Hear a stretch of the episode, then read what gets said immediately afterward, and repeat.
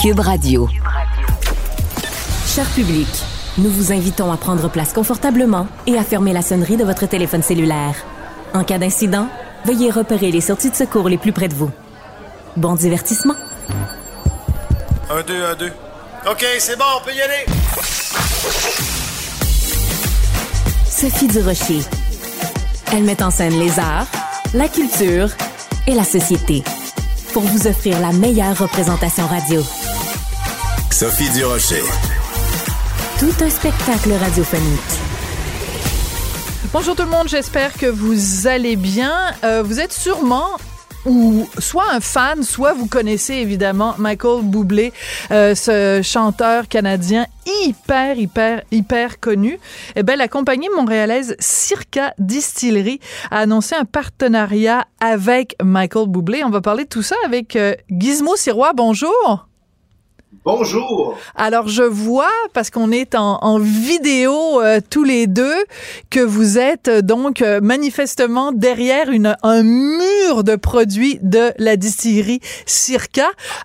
Dites-moi comment ça a commencé ce partenariat? Parce que quand même Michael Bublé est tellement hyper connu un petit peu partout à travers la planète. Comment vous l'avez approché? En effet, c'est vraiment une histoire de Cendrillon. C'est sûr qu'on est habitué de voir des, grandes vedettes internationales approcher des grands consortiums de spiritueux puis dire je voudrais faire un spiritueux. Et nous, c'est ce qui est fabuleux dans tout ça, c'est tout le contraire. C'est vraiment, euh, c'est pendant la pandémie, euh, Paul Circa, le fondateur de la distillerie, on est six personnes à la distillerie Circa sur, le bord du canal de la Chine où on, on est les pionniers au Québec à faire les produits 100% Québec grain à bouteille. Puis il était sur Instagram, je pense, simplement, de façon hyper banale. Et euh, Michael faisait des vidéos avec ses enfants et tout ça. Il a, trouvé ça sympathique, puis il a envoyé un, commentaire. Euh, c'est vraiment un contact sans aucune intention autre. Et puis, euh, Michael Boublé est allé lire sur qui était Circa. Il a trouvé ça intéressant. Il en a parlé à son gérant. Son gérant nous a contacté pour nous dire le week-end prochain, c'est son anniversaire. Si vous voulez lui envoyer des produits, c'est vraiment intéressant ce que vous faites. On a envoyé euh, notre gin sauvage et un whisky. Et de là, il a goûté, il a adoré. Il nous a contacté, puis ainsi c'est commencé. Euh. donc c'est vraiment, c'est tout le contraire des grosses, des gros, des grosses vedettes qui approchent les grosses compagnies. C'est Michael Bublé qui a goûté nos produits, qui a aimé, puis qui nous a contactés?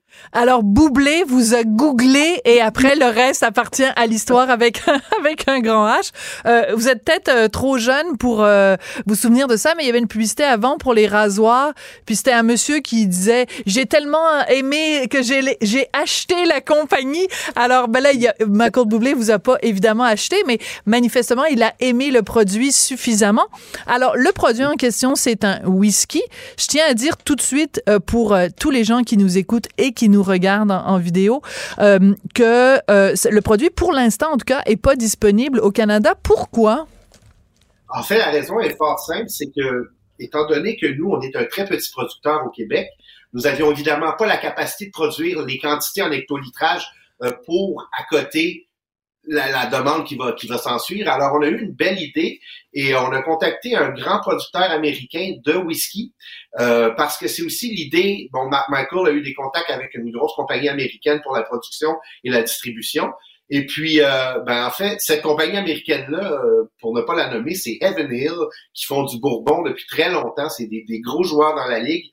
Et pour la première fois dans leur histoire, ils ont accepté non seulement un projet avec quelqu'un de l'extérieur, mais de laisser entièrement les rênes de l'assemblage pour créer cette nouvelle catégorie-là, qui est un whisky nord-américain, où on va fusionner des whiskies des États-Unis et du Canada, et les fiers représentants du whisky canadien, c'est nous, Circa, cette petite série pionnière au Québec pour la fabrication grain à la bouteille. Alors, évidemment, toutes les compagnies partout dans le monde doivent évaluer les produits. Les, il n'y a pas que la SAC, il y a toutes les liquor boards à travers les provinces, les États. Et puis, euh, aux États-Unis, il est disponible maintenant seulement dans cinq États. Donc, oui, ce sera disponible, mais vu que c'est pas nous qui contrôlons la distribution et l'envoi des échantillons pour développer les marchés, ben c'est dans les mains d'une grosse compagnie qui s'appelle Southern Glazers. D'après moi, ça devrait éventuellement arriver. Nous, on espère fin décembre pour la Noël ou à tout le moins début de 2024. Ben, surtout qu'il a fait plein de tunes de Noël, Michael Bublé. Je pense même qu'il y a un album au complet de chansons de Noël. Alors, on va pouvoir boire de son, son whisky ou en tout cas un whisky qui, qui, qui l'a, sur lequel il a mis sa petite, sa petite touche. Comment ça fonctionne d'un point de vue financier? C'est-à-dire que, évidemment, le fait que ce soit le nom de Michael Bublé qui est connu à travers le monde, qui est associé à ça, ça va euh, apprécier les ventes. Mais en même temps, euh, il faut que, donc, que lui ait des revenus associés ça? Comment vous allez vous partager les sous? Comment ça fonctionne? Ben ça, écoutez, ça c'est vraiment dans les détails des ententes directement avec Paul Circa. Oh, come on! Oh oui donc! Mais, oh oui donc! Mais dans la vérité, dans la vérité, c'est que, comme je vous dis, c'est vraiment une, nous on, a mis une quantité de nos whisky euh, de Circa euh, et on a balancé les recettes. Donc c'est vraiment de jouer avec des intermédiaires qui vont être capables de produire une plus grande quantité de whisky. Donc évidemment, je pense que ça va aller au prorata des quantités, évidemment, avec le travail qui est mis dans ça. D'accord. Euh, Est-ce que on va en tirer un gros, un gros montant? Sûrement moins que, que Michael et que nos, nos collègues américains, comme euh, ils ont tendance à faire le business. Mais ceci dit, nous, on est très contents du côté Cendrillon de l'histoire parce que ça met le phare sur nous qui avions pas les reins nécessairement pour aller se faire financièrement avec les, dans les marketing, les grosses guerres de marketing. Et là, soudainement, ben, le nom de Michael vient s'associer à Circa et ça va faire que les, regards locaux vont se tourner vers nous, du moins on l'espère, pour s'intéresser à ce que Circa fait aussi euh, exclusivement comme initiateur au Québec. Voilà. Alors il y a quand même euh, dans, dans l'histoire justement de, de des alcools, il y a euh, quand même plein de noms qui sont associés. Hein. Francis Ford Coppola, euh, jusqu'à tout récemment, avait son propre vignoble. Là, il l'a vendu parce qu'il voulait financer son, son dernier film. Mais euh, je pense, bah, tu sais, il y a d'autres vedettes, il y a des, des membres des Rolling Stones qui ont aussi qui sont associés avec différents alcools. Donc c'est un petit peu un mariage qui va bien ensemble. En même temps, Michael Bublé, c'est euh, le beau-frère que tout le monde voudrait avoir, c'est le beau bonhomme, c'est le gendre idéal. Tu sais, c'est pas un rocker, tu sais, c'est pas, mettons, euh, Éric Lapointe, là, tu sais, c'est pas un rocker euh, un peu rugueux. Donc, euh, c'est un marketing qui est très différent, j'imagine, parce que c'est associé à Michael Bublé. Là, vous allez vous la jouer plus euh, veste en velours et nœud papillon ou quelque chose comme ça, là. Ben, d'emblée, euh, c'est plus ou moins nous, mais ce qu'il faut savoir, c'est que lorsqu'on rencontre Michael Bublé, certes, on l'associe à ce, cet univers crooner-là qu'il habite et qui, qui rend très bien, mais en même temps, c'est vraiment, il, il, veut garder, je pense qu'il il, il, va beaucoup marketer sur cette dimension-là, très canadienne, un ouais. peu comme le fait Ryan Reynolds aussi. Oui. Où, on peut être des beaux bonhommes, on peut être très classe, mais en même temps, on est très ludique, loufoque, sympathique. Euh, on est le sympathique canadien dans l'image internationale. Donc, euh, oui, il y aura des vestons, mais il faudrait aussi peut-être s'attendre à des robes de chambre. Si vous allez sur le site Thompson, euh, déjà, le vidéo du lancement, c'est Michael qui est un petit peu lendemain de brosse dans son lit, qui reçoit un appel pour dire Hey, t'es où? On lance le produit, puis il fait Ah, fais juste mettre le logo, moi je peux pas me rendre. T'sais. Fait qu'essentiellement, c'est super sympathique aussi. Euh, c'est vraiment. Je pense que c'est surtout Michael se définit lui-même comme pas un aficionado du whisky. Il n'est pas un fin connaisseur, mais il aime ça, c'est son spiritueux de, de, de prédilection, et puis c'est à ça qu'il voulait s'associer simplement. Ben, écoutez, moi, je trouve ça formidable. Puis vous avez tout à fait raison quand vous utilisez le mot Cendrillon. Il y a un côté euh, petite entreprise euh, au bord du canal La Chine euh, qui, après, s'associe à une vedette qui, oui, est une vedette locale canadienne, mais qui, vraiment, comme je le disais, est connue à travers le monde. donc, il y a, y a ce côté-là. Alors, écoutez, félicitations. Puis, ben... ben, passez nous voir à la série. Hein. Nous, on est ouverts à vous faire goûter les spiritueux qu'on fait qui a fait que Michael est tombé en amour ouais. avec nos trucs. Fait que voilà, nous, c'est ce qu'on demande, c'est rencontrer encore plus les gens, utiliser cette plateforme-là qui nous est offerte euh, en chaussures de Cendrillon. c'est très bon, c'est très bon. Euh, son français, il est comment à Michael Bublé? Il est rigolo. Ah! Ça, c'est oh. avant. Est-ce qu'il parle mieux français une fois qu'il a pris un verre de whisky? je, je peut-être à tout le moins il y a moins d'inhibition peut-être ouais, alors euh, c'est bon c'est bon mais d'inhibition mais pas de prohibition évidemment alors on va se quitter avec euh, une petite euh, une petite tonne de, de Michael Bublé et euh, ben merci beaucoup d'être venu euh, nous parler donc voyons voyons voyons Voyons. Oui, Gizmo, Gizmo Sirois, ambassadeur de Circa du Syrie. Merci beaucoup, ça a été un plaisir de vous parler. Hein. Merci beaucoup.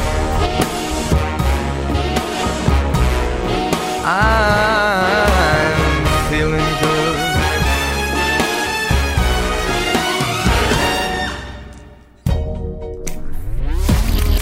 Culture et société.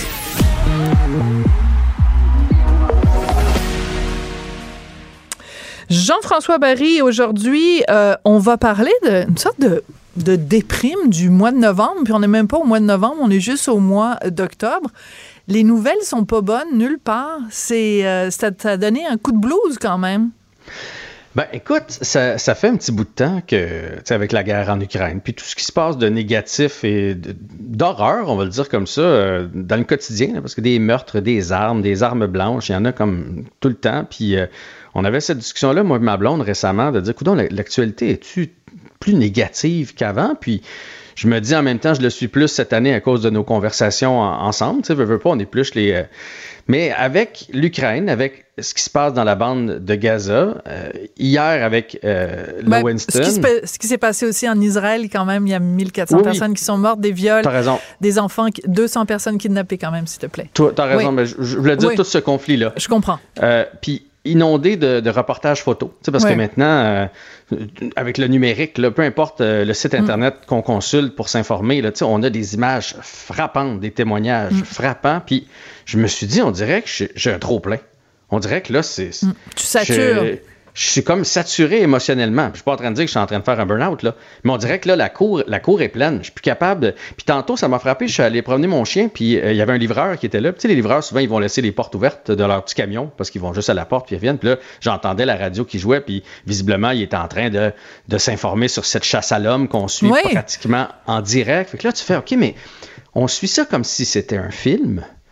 Mais c'est pas un film. Mm. Ce qui se passe euh, israélo-palestinien, c'est pas un film. C'est Israélo-Hamas, oui, c'est ça, parce que c'est vraiment pas contre le, le peuple palestinien. Non, les mots sont importants. Mais tu as tout à fait raison et c'est très... euh, moi, je me pose euh, beaucoup la question, euh, tu sais, moi j'ai un fils de 15 ans, toi tes enfants sont, sont peut-être... en fait- 18-20. Ouais, dis ça, 18-20. Euh, et on peut pas les... euh, les protéger de ça, c'est-à-dire que ces nouvelles-là, euh, que ce soit ce qui se passe euh, au Proche-Orient, que ce soit ce qui se passe aux États-Unis, euh, même des histoires sordides de DPJ ici, euh, euh, on peut pas les protéger de ça. Euh, et euh, à quel point ils ont l'impression de grandir dans un monde où euh, il y a peut-être euh, un troisième conflit mondial euh, à nos portes. Là, c'est pas euh, c'est pas rassurant. Non. Puis probablement qu'il y en avait quand même beaucoup quand j'étais jeune, mais on n'était pas au courant de tout ce qui se passait parce qu'il y avait moins de télé, journaux, euh, médias Oui. sociaux, etc. Fait que déjà, on était moins confrontés à ça parce que des horreurs, il y en a eu euh, euh, partout là, dans les années 80 aussi. Ouais, mais Là, on- la, là, on la reçoit beaucoup, différence, beaucoup. ouais, la différence, c'est que aujourd'hui, tu sais, je regarde par exemple les terroristes du, du Hamas, ils se sont quand même mis des GoPros sur Oui. la tête pour euh, se filmer, filmer ce qu'ils voyaient, ce qu'ils vivaient, et pour euh, être en contact euh, par, euh, par Facebook en direct avec l'état-major qui était resté à Gaza. Je veux dire, tu te dis, ben, il s'est passé des horreurs, euh, plein de moments pendant l'histoire de l'humanité, mais des gens qui se mettent un GoPro sur la tête, un GoPro sur la tête avant d'aller violer des femmes ou euh, décapiter des bébés, ça, j'avoue que c'est un, c'est, c'est quand même la première fois que je vois ça de, de, de ma courte vie, là. Mais c'est une coche de plus et c'est une coche de trop. On dirait, en tout cas, moi, je le reçois comme ça. Je sais pas Ouais. comment, toi, comment tu le reçois. Puis les gens, j'imagine, chacun a, a sa vie. Mais hi- hier, ça m'a frappé. On avait commencé à regarder une série. Puis tu sais, Mm. des séries, là, présentement, sur le Moyen-Orient, la CIA qui essaie de déjouer des pièges terroristes, euh, des enfants avec des ceintures de mine, puis des femmes qui se font euh, abuser. Il y en a, il y en a plein. On a commencé, puis j'ai dit à ma blonde, Hey, là, à soir, c'est trop. On Euh, laisse faire. Parce que ça, ça, ça c'est ce qui- là on l'écoute nous, mais ça arrive pour vrai dans la vie. Puis les séries sont en- rendues tellement explicites Ouais. et probablement qui se basent sur des faits vécus que tu fais, ça arrive pour vrai présentement au moment où on se parle. Puis nous autres, on écoute une série qui parle de ça. J'ai fait non, là on va se mettre quelque chose de plus, ça. de, de- de plus joyeux. Fait que je me dis où sont les où sont les comédies, où sont les comédies romantiques avec euh, avec Meg Ryan et euh, Ah, Hugh Grant? When Tu sais, Harry non, Met dire- Sally, il faut réécouter When Harry Met Sally, c'est tellement beau. Mais tu comprends ce que je veux dire? Tellement. Même aujourd'hui, j'ai suivi ça du coin de l'œil, évidemment, euh, ce qui se passe du côté de la Winston, mais je fais comme, OK, là, ça, ça suffit. Puis peut-être que je vieillis, mais je me rends compte que je, je commence à être plus euh, insécure. Je vais dire Ah, comme ça. qu'est-ce que tu veux dire par là? Mais euh, écoute, un réflexe niaiseux, l'autre fois, j'étais au coin de la rue, puis là, il a- en voiture, il y a quelqu'un qui me demande de baisser ma fenêtre dans l'autre auto à côté. Avant, là, j'aurais baissé ma fenêtre sans regarder le gars, as-tu l'air d'un bon gars, d'un pas bon gars? J'aurais juste baissé ma fenêtre. Visiblement, il veut. Là, j'ai fait, je l'ai-tu coupé? Il est-tu fâché après moi? Il va-tu sortir quelque chose de son chat? Mais en une Mais fraction de raison seconde. de te poser la ça- question. Oui. mais après ça, je l'ai baissé ma fenêtre, mais je me suis dit, pour, comment ça se fait que ça m'a passé par l'esprit de y a-tu l'air correct? Mm. Pour- Mais je te comprends, Jean-François. Tu as vu les images. Est-ce que c'est à Ottawa? Je sais pas, on Oui. va peut-être euh, vérifier. C'est à Ottawa. Où il, y a, où il y a eu un cas de rage au volant, mais c'est- c'est- ça, ça fait. Les images sont absolument épouvantables.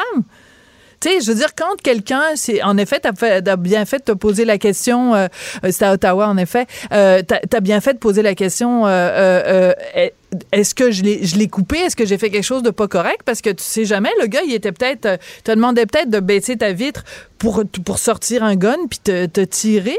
Mais c'est pas correct de penser comme ça parce que je veux dire, Ben, 99% pour- des gens sont mais pas méchants puis ils veulent juste Ouais. un renseignement. Sophie, Ouais. ça, ça veut dire que ça veut dire que ça m'a rentré dans la tête le 1%, puis je sais même pas si c'est 1% de, de, de gens malfaisants. Tu comprends? Ça, ça Mm. Veut puis je l'ai baissé ma fenêtre, puis effectivement, il voulait juste savoir, euh, euh, je peux Mm. pas tourner par là, tu sais, à Montréal, des fois c'est un peu compliqué, je peux-tu passer par un autre chemin? Mais je me suis Mm. trouvé stupide. Même chose l'autre jour, j'étais dans un stationnement souterrain, puis c'était un- quand même le soir, puis je me suis rendu compte, je marchais vite. Je marchais. Ah. vite à mon auto dans le stationnement souterrain. Ouais. Là, j'ai fait, mais comment ça se fait que t'es rendu à marcher vite en te disant, y a-t-il quelqu'un qui va sortir entre deux chars, tu sais? Fait que, je- Ben, là, je me bienvenue suis dit, dans mon monde, Jean-François. Bienvenue dans le monde des femmes, parce que nous, les femmes, on est habitués, depuis qu'on est jeune, on est habitués tout le temps euh, à, à faire ça. Puis c'est drôle que tu racontes ça, parce que à un moment donné, j'étais interviewée, euh, il y a plusieurs années de ça, à l'émission Deux hommes en or avec euh, Patrick Lagacé. Et j'avais écrit un texte à propos du féminisme, donc on se met à parler de ça. Et j'ai dit à, à Patrick Lagacé, tu sais, l'émission est tournée au Petit Mhm, Café euh, du Monument National, là, sur Saint-Laurent. Et j'ai dit, Patrick, la seule différence, aujourd'hui, les femmes peuvent être toutes. Elles peuvent être première ministre, elles peuvent être euh, architecte, ingénieur, avocat. C'est vraiment là, on peut être n'importe quoi. Mais il va toujours rester une différence fondamentale entre toi et moi. Puis je disais ça à Pat Lagacé.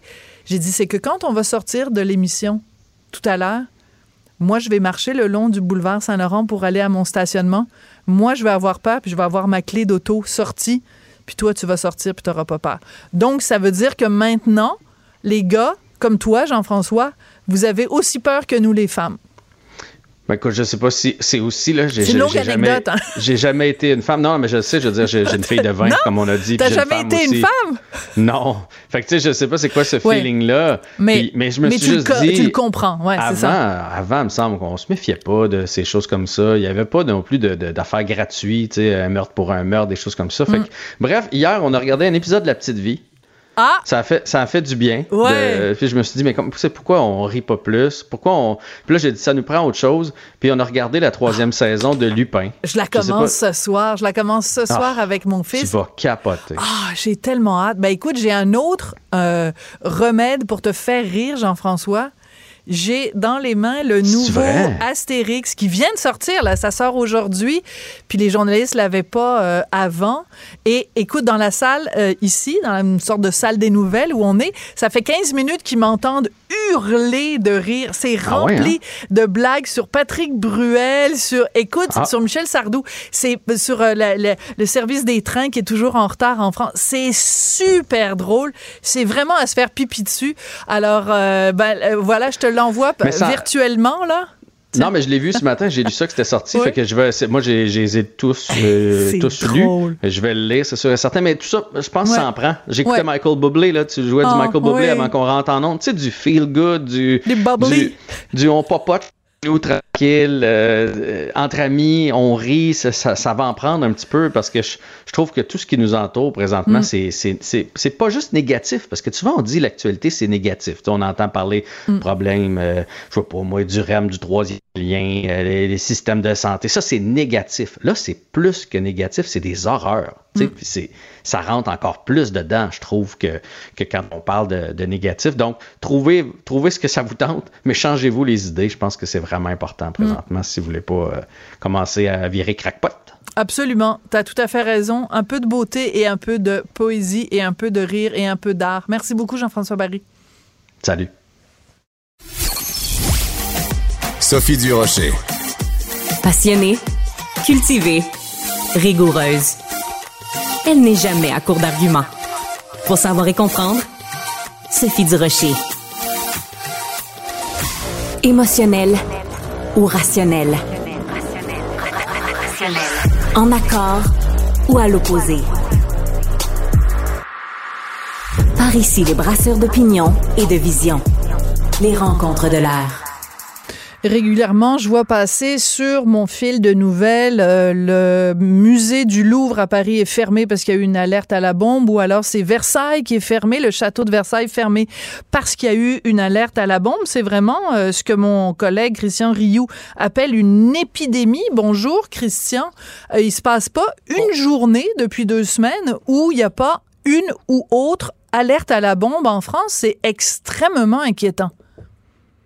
Oui, c'est très, c'est très inquiétant. En effet, c'est un, écoutez, c'est, c'est un, vous savez que la, qu'il y a une tension très forte en, en France en ce moment depuis, euh, depuis les événements en Israël et depuis surtout l'assassinat à Arras d'un, d'un Mhm. enseignant le 13 octobre euh, dernier.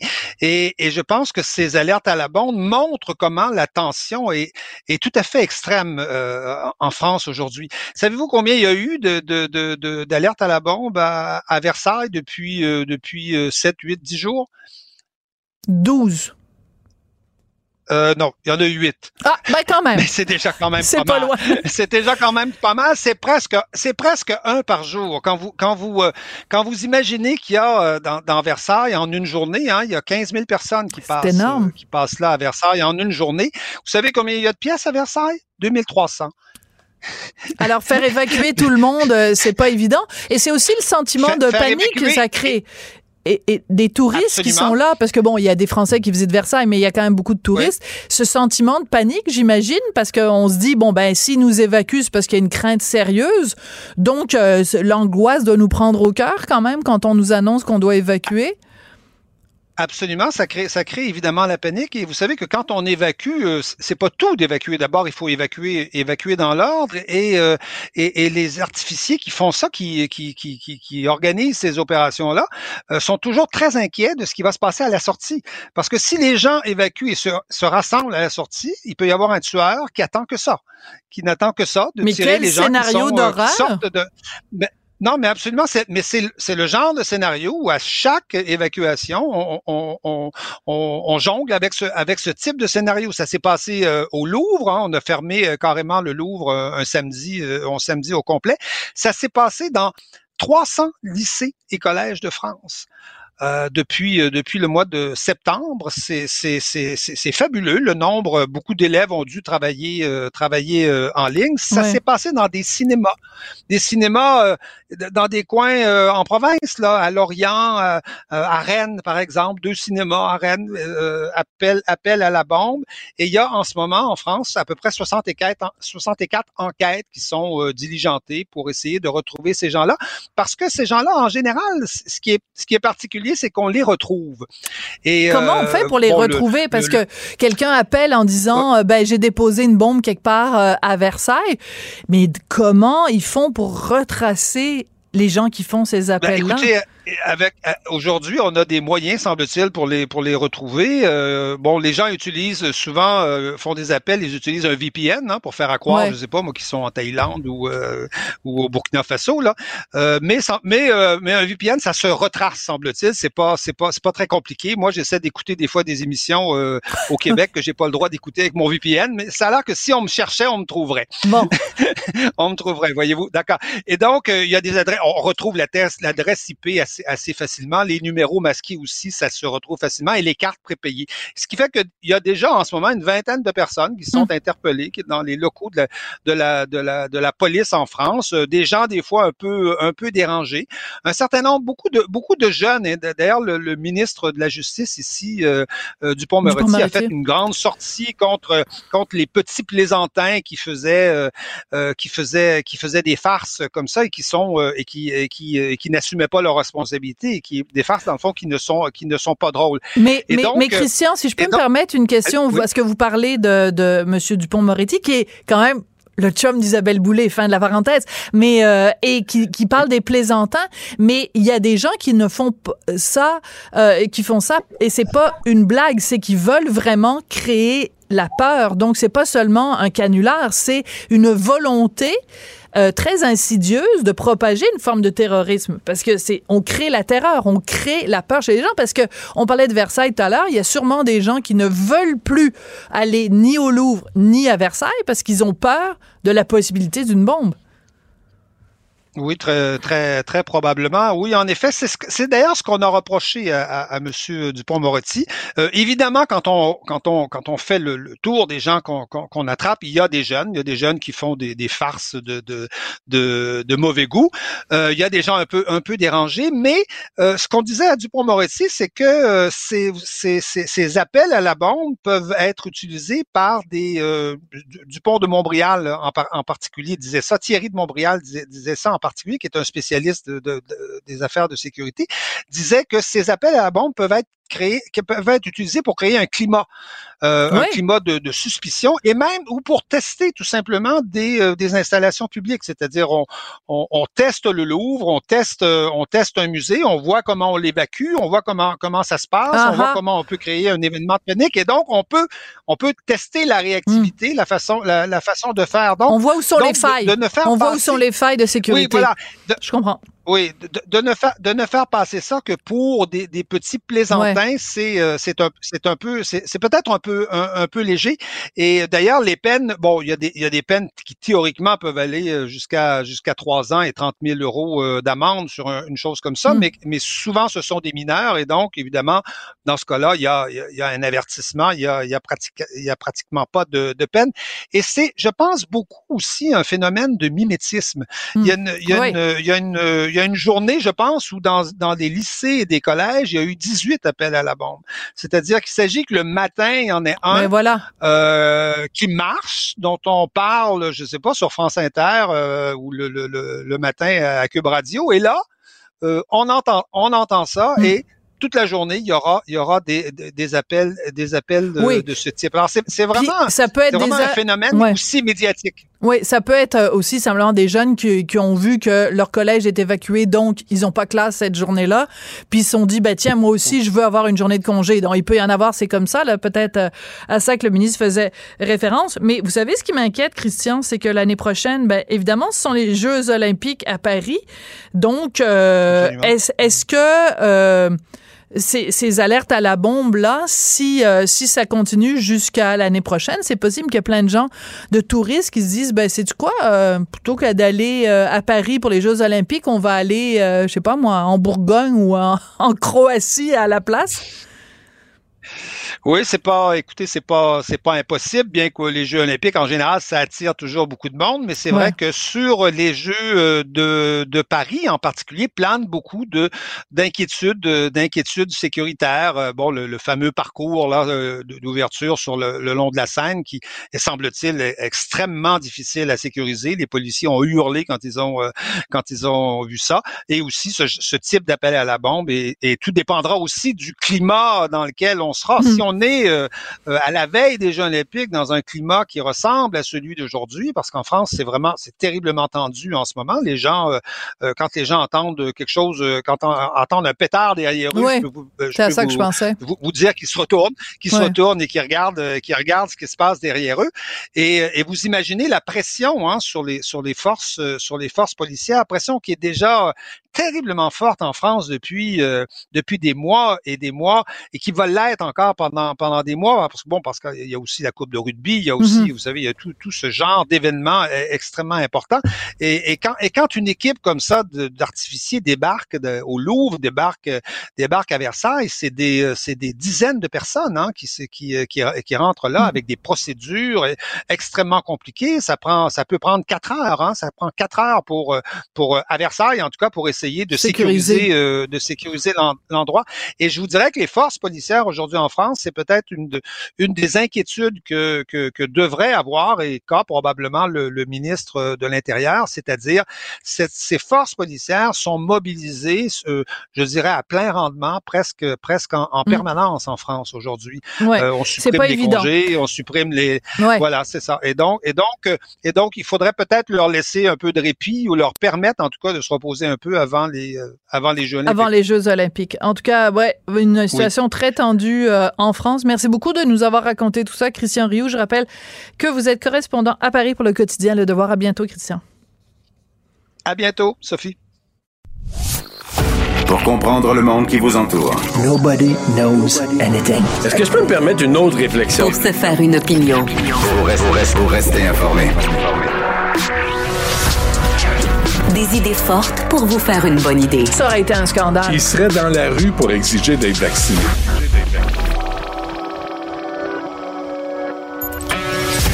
Savoir et comprendre. Cube, Radio.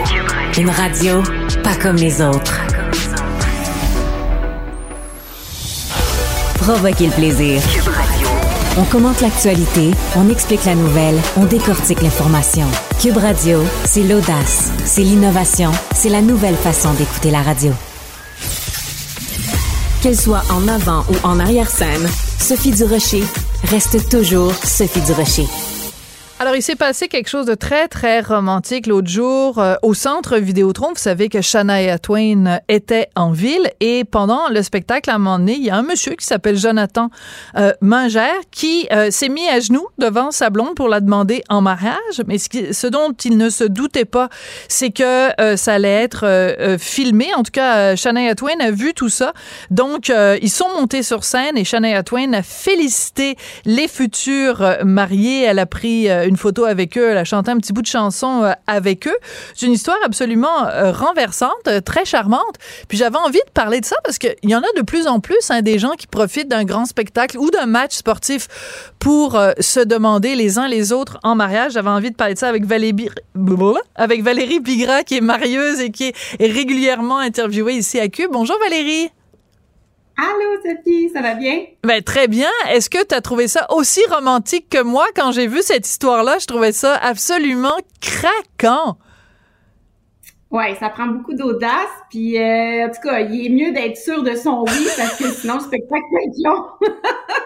mais oui, c'est quelque chose qu'on voit de plus en plus, mais je pense que ça a toujours existé. Je pense que c'est peut-être un phénomène, tu sais, on est beaucoup sur les réseaux, tout ça, c'est peut-être un phénomène générationnel, peut-être? Ouais, de faire ça devant une caméra.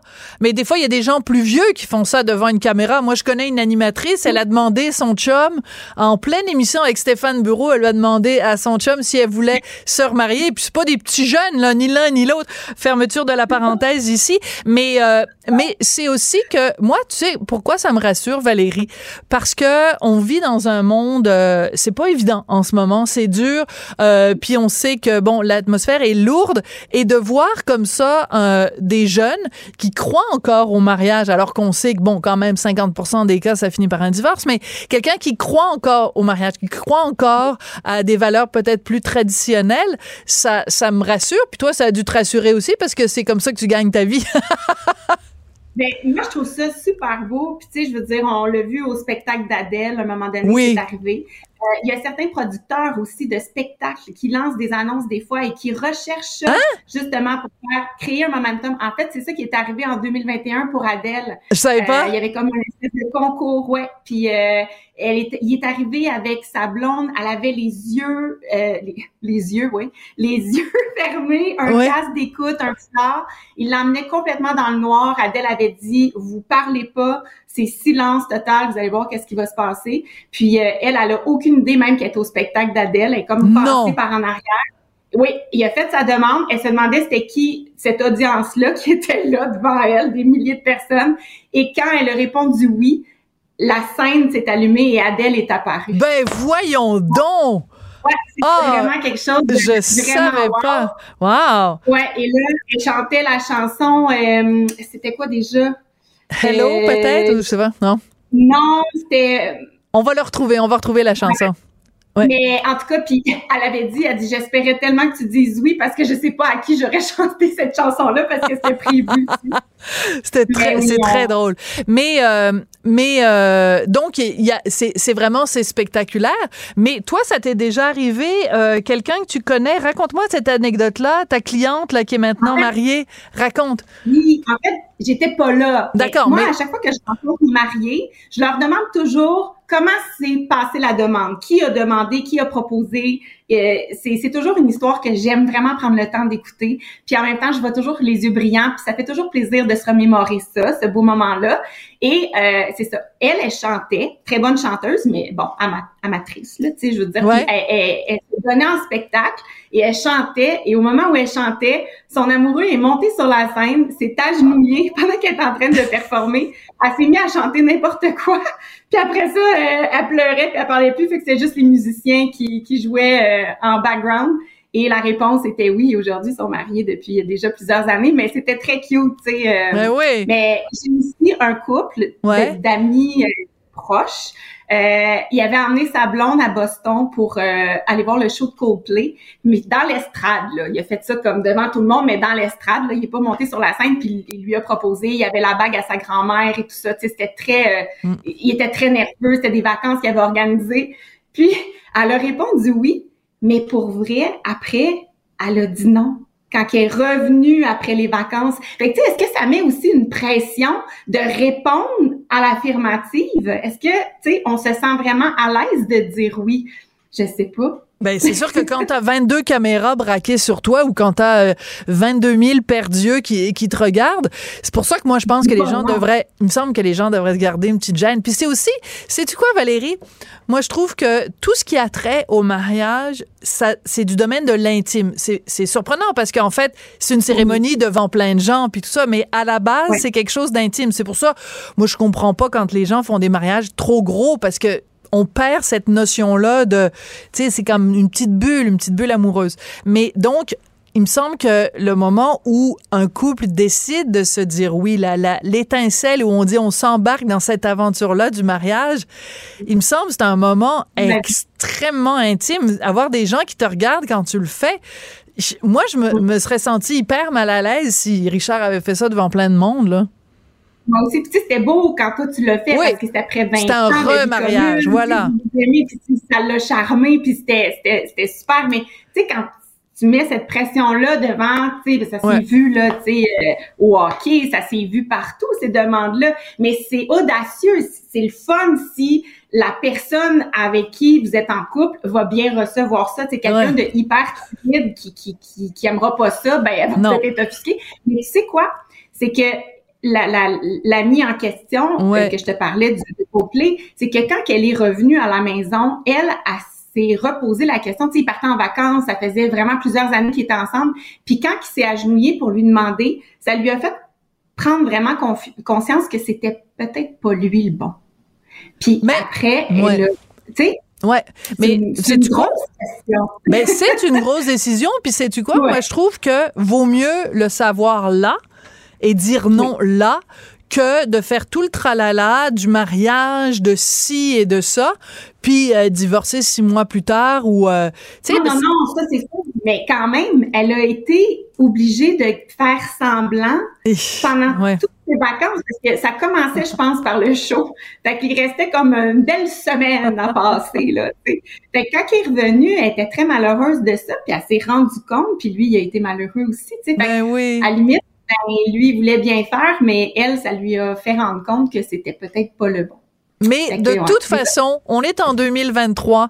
Moi, j'applaudis à deux mains des gens qui croient encore euh, au mariage, que ce soit un homme avec un homme, une femme avec une femme, un non-binaire avec un trans, peu importe, un homme avec une femme, si vous voulez être vraiment vieux jeu et traditionnel.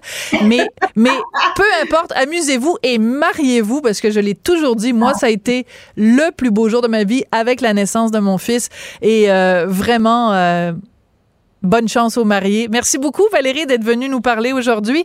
Et euh, toujours un plaisir. t'es, t'es toujours ma, ma référence en termes de, de mariage. Merci beaucoup, Valérie Bigra. C'est gentil. Bonne journée. Au revoir. Sophie Durocher. Divertissante. Elle sait comment se donner en spectacle pour vous offrir la meilleure représentation.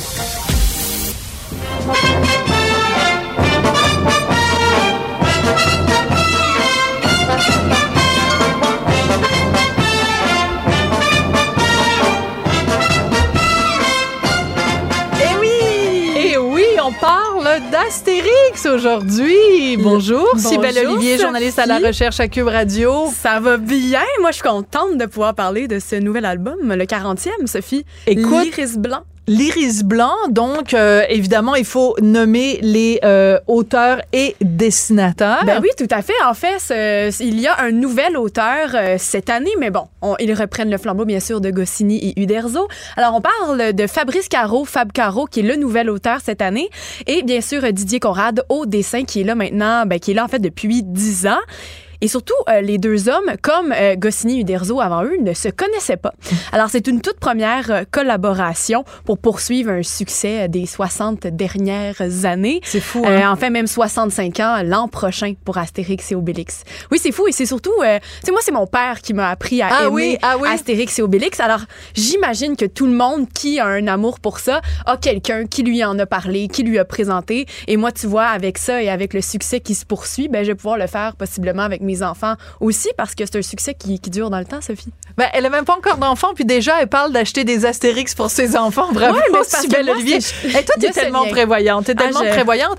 Et je, je, je l'ai- j'ai commencé à le feuilleter et je me suis fait pipi dessus. C'est rempli. C'est exactement ce qu'on aime, c'est-à-dire euh, des, des jeux de mots sur évidemment les noms de famille et plein, plein, plein de références culturelles. Et je pense qu'il va falloir que je le relise une autre fois parce que je suis sûre qu'à une première lecture, il y en a qui passent inaperçus. Donc, c'est quoi l'histoire? Avec les dessins aussi, Ben hein, on, oui. on est plongé complètement. Alors, dans la nouvelle aventure, on troque le sanglier pour des graines, Sophie, et on délaisse la potion magique pour une thérapie de pensée positive. C'est ça, l'iris blanc.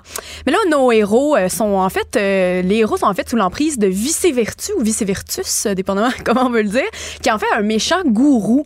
Donc, dans ce livre, c'est un mélange de philosophes, de politique et des moqueries envers un peu toutes les personnes maintenant sur les réseaux sociaux qui parlent euh, de pensée positive et Ouais, qui veulent euh, qu'on soit dans le développement de soi. Le bien-être. et là, on demande en fait à Astérix et Obélix d'être dans, dans, dans le développement personnel, d'être dans le positivisme. Me semble que ça fit pas bien bien Pas avec euh, nos Gaulois, Sophie. Alors, c'est comme si c'était. Gwyneth Paltrix. Oui, Gwyneth Paltrix.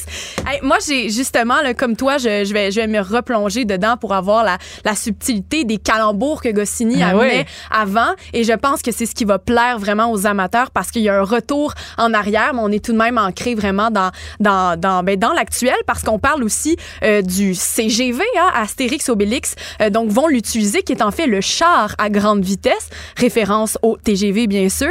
Et donc, ils vont rencontrer des nouveaux personnages. Alors voilà, la zénitude pour les Gaulois, euh, c'est toute une nouvelle, euh, toute une nouvelle en fait. Et là, euh, bon, c'est euh, encore une fois un gros titrage. En trois jours seulement, ils ont imprimé à peu près 1,2 million d'exemplaires. Ah, ben, pas à peu près, ils ont imprimé 1,2 million Wow. d'exemplaires. Et j'ai regardé un petit, un tout petit reportage de BFM TV à l'intérieur de l'imprimerie qui montrait à quel point il y a un secret alentour de l'impression des Astérix et Obélix. Donc, en premier, il faut savoir que pour euh, consulter ce qu'on consulte maintenant, il y a eu à peu près 20 000 exemplaires qui ont été jetés aux poubelles.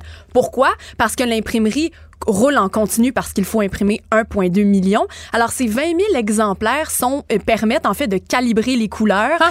Mais s'il y a un peu trop de rouge là, ben, les bleus seront pas beaux. Et il y a toute ce- cette minutie-là derrière la production.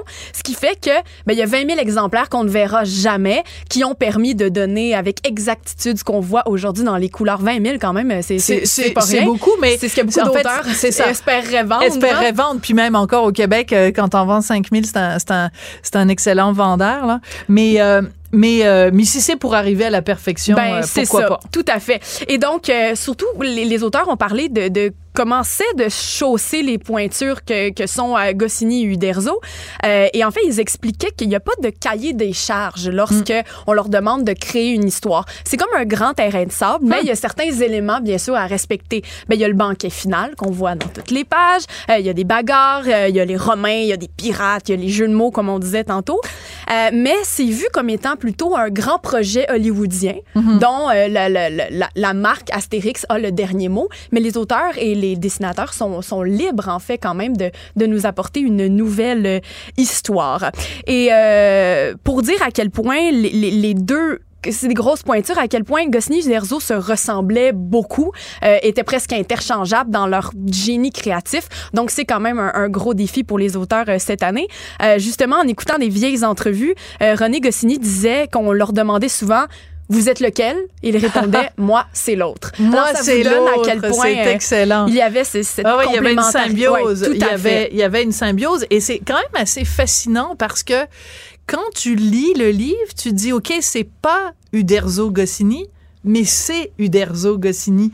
C'est-à-dire qu'il y a toute la finesse, la réflexion, il y a l'esprit Astérix, mais c'est pas la même chose qu'avant.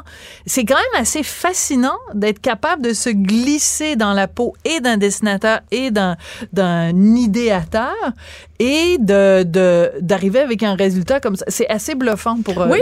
Du coup, du coup, du coup, assez ça nous bluffant. bluffe. Ouais. Oui, et surtout que euh, là, peut-être que les gens qui étaient plutôt sceptiques des, des BD, pas sceptiques, mais qui ont peut-être moins apprécié les BD qu'Uderzo a créé seul, parce qu'il faut se rappeler que Goscinny est mort en 1977, et donc c'est Uderzo qui a repris le, le- repris le flambeau pour euh, 10 tomes de la série, et euh, le les amateurs, en fait, lui Ouais. avaient demandé, il l'avait supplié de poursuivre parce que euh, il voulait absolument que le personnage continue à vivre. Il disait que c'était leur personnage et qu'il n'appartenait pas juste à l'auteur. Puis c'est pas parce que lui voulait arrêter d'écrire qu'il devait le faire. Donc il a poursuivi, mais on lui a reproché en fait de pas avoir la plume de, de Goscinny évidemment, et ça a été difficile pour lui. Et finalement, ben euh, c'est quand vraiment il a, il a cédé les droits et que d'autres se sont réappropriés l'écriture que là il y a, il y a cette espèce de de- d'engouement qui est revenu, comme tu le disais, avec la précision dans dans euh, dans, dans les blagues et tout ça. Ben là peut-être que là les gens vont être beaucoup mieux servis maintenant qu'ils l'ont été pour les 10 tomes euh, du Derzo avant. Bien sûr, il y en a eu d'autres entre les ouais. deux, mais cette période-là, ben bref, je pense que tu te réfères vraiment euh, au original. Oui, oui, c'est ça, c'est tout à fait ça que je voulais dire. Euh, Je veux juste raconter une blague, parce que moi, je la trouve hilarante, mais peut-être les gens vont dire non, pourquoi ça la fait rire du rocher, elle est complètement euh, déconnectée? Mais bon, euh, à un moment donné, il y a quelqu'un qui chante, puis là, il chante « Ne m'appelez plus jamais Gaulle, c'est ma dernière volonté ». Et moi, je trouve ça très drôle, parce que c'est une chanson hyper connue de Michel Sardou, qui est « Ne m'appelez plus jamais France, c'est ma dernière volonté ». Euh, ah non, c'est pas celle-là, c'est une autre chanson qui chante. Vois à quel point je suis bonne pour raconter des blagues. C'est euh, ah oui, il y a une chanson de, de Sardou où il dit euh, oui mais voilà, euh, j'habite en France et la France c'est pas du tout ce qu'on dit. C'est ça une chanson de Michel Sardou et là ça donne oui mais moi j'habite en Gaule et la Gaule c'est pas du tout ce qu'on dit. Bref, j'ai complètement raté mon effet, c'est pas grave. Mais on va pouvoir le lire et le vivre. Voilà, puis ça va être plus drôle quand Sophie. c'est euh, quand c'est dans le livre que quand c'est Duduche qui l'a. Écoute, la j'aimerais en disant que ce qu'on peut retenir de ça, c'est vraiment que maintenant, Astérix, grâce à ses nouveaux auteurs, est un personnage qui est campé dans le présent, alors que Oui. Uderzo, lui, voulait plutôt le garder dans le passé. Je pense Ouais. que c'est ce qui va faire à nouveau un succès pour Astérix Obélix. Mais c'est, on a l'impression que c'est un mélange donc de, des influences de Gwyneth Paltrow, de Jacinthe René, un côté un peu euh, woke aussi euh, où ils veulent, euh, tu sais, et, et les personnages s'ennuient du temps où on se tapait sur la gueule Voilà. et où on, on mangeait, de, on buvait beaucoup et on mangeait des charcuteries. Ah, le bon vieux temps. C'est bien meilleur que de manger de la luzerne, ça c'est sûr. Un bon vieux sanglier sur le feu. Merci beaucoup, Sybelle Olivier, Merci. journaliste à la recherche chez Cube Radio. Je, je sais, je vais arriver à la maison, puis mon chum va me dire, Sophie, raconte pas des blagues en ondes. C'est comme, c'est pas drôle. Je me trompe tout le temps. Mais là, écris-le. Ouais, je vais les écrire, mes blagues. Comme ça, ça va être plus drôle. Donc, le 40e album d'Astérix et Obélix, qui est l'Iris Blanc. Merci beaucoup. Je voudrais remercier Audrey Robitaille, Marianne Bessette à la recherche, Tristan Brunet-Dupont à la mise en onde. Merci beaucoup et à très bientôt. Cube Radio.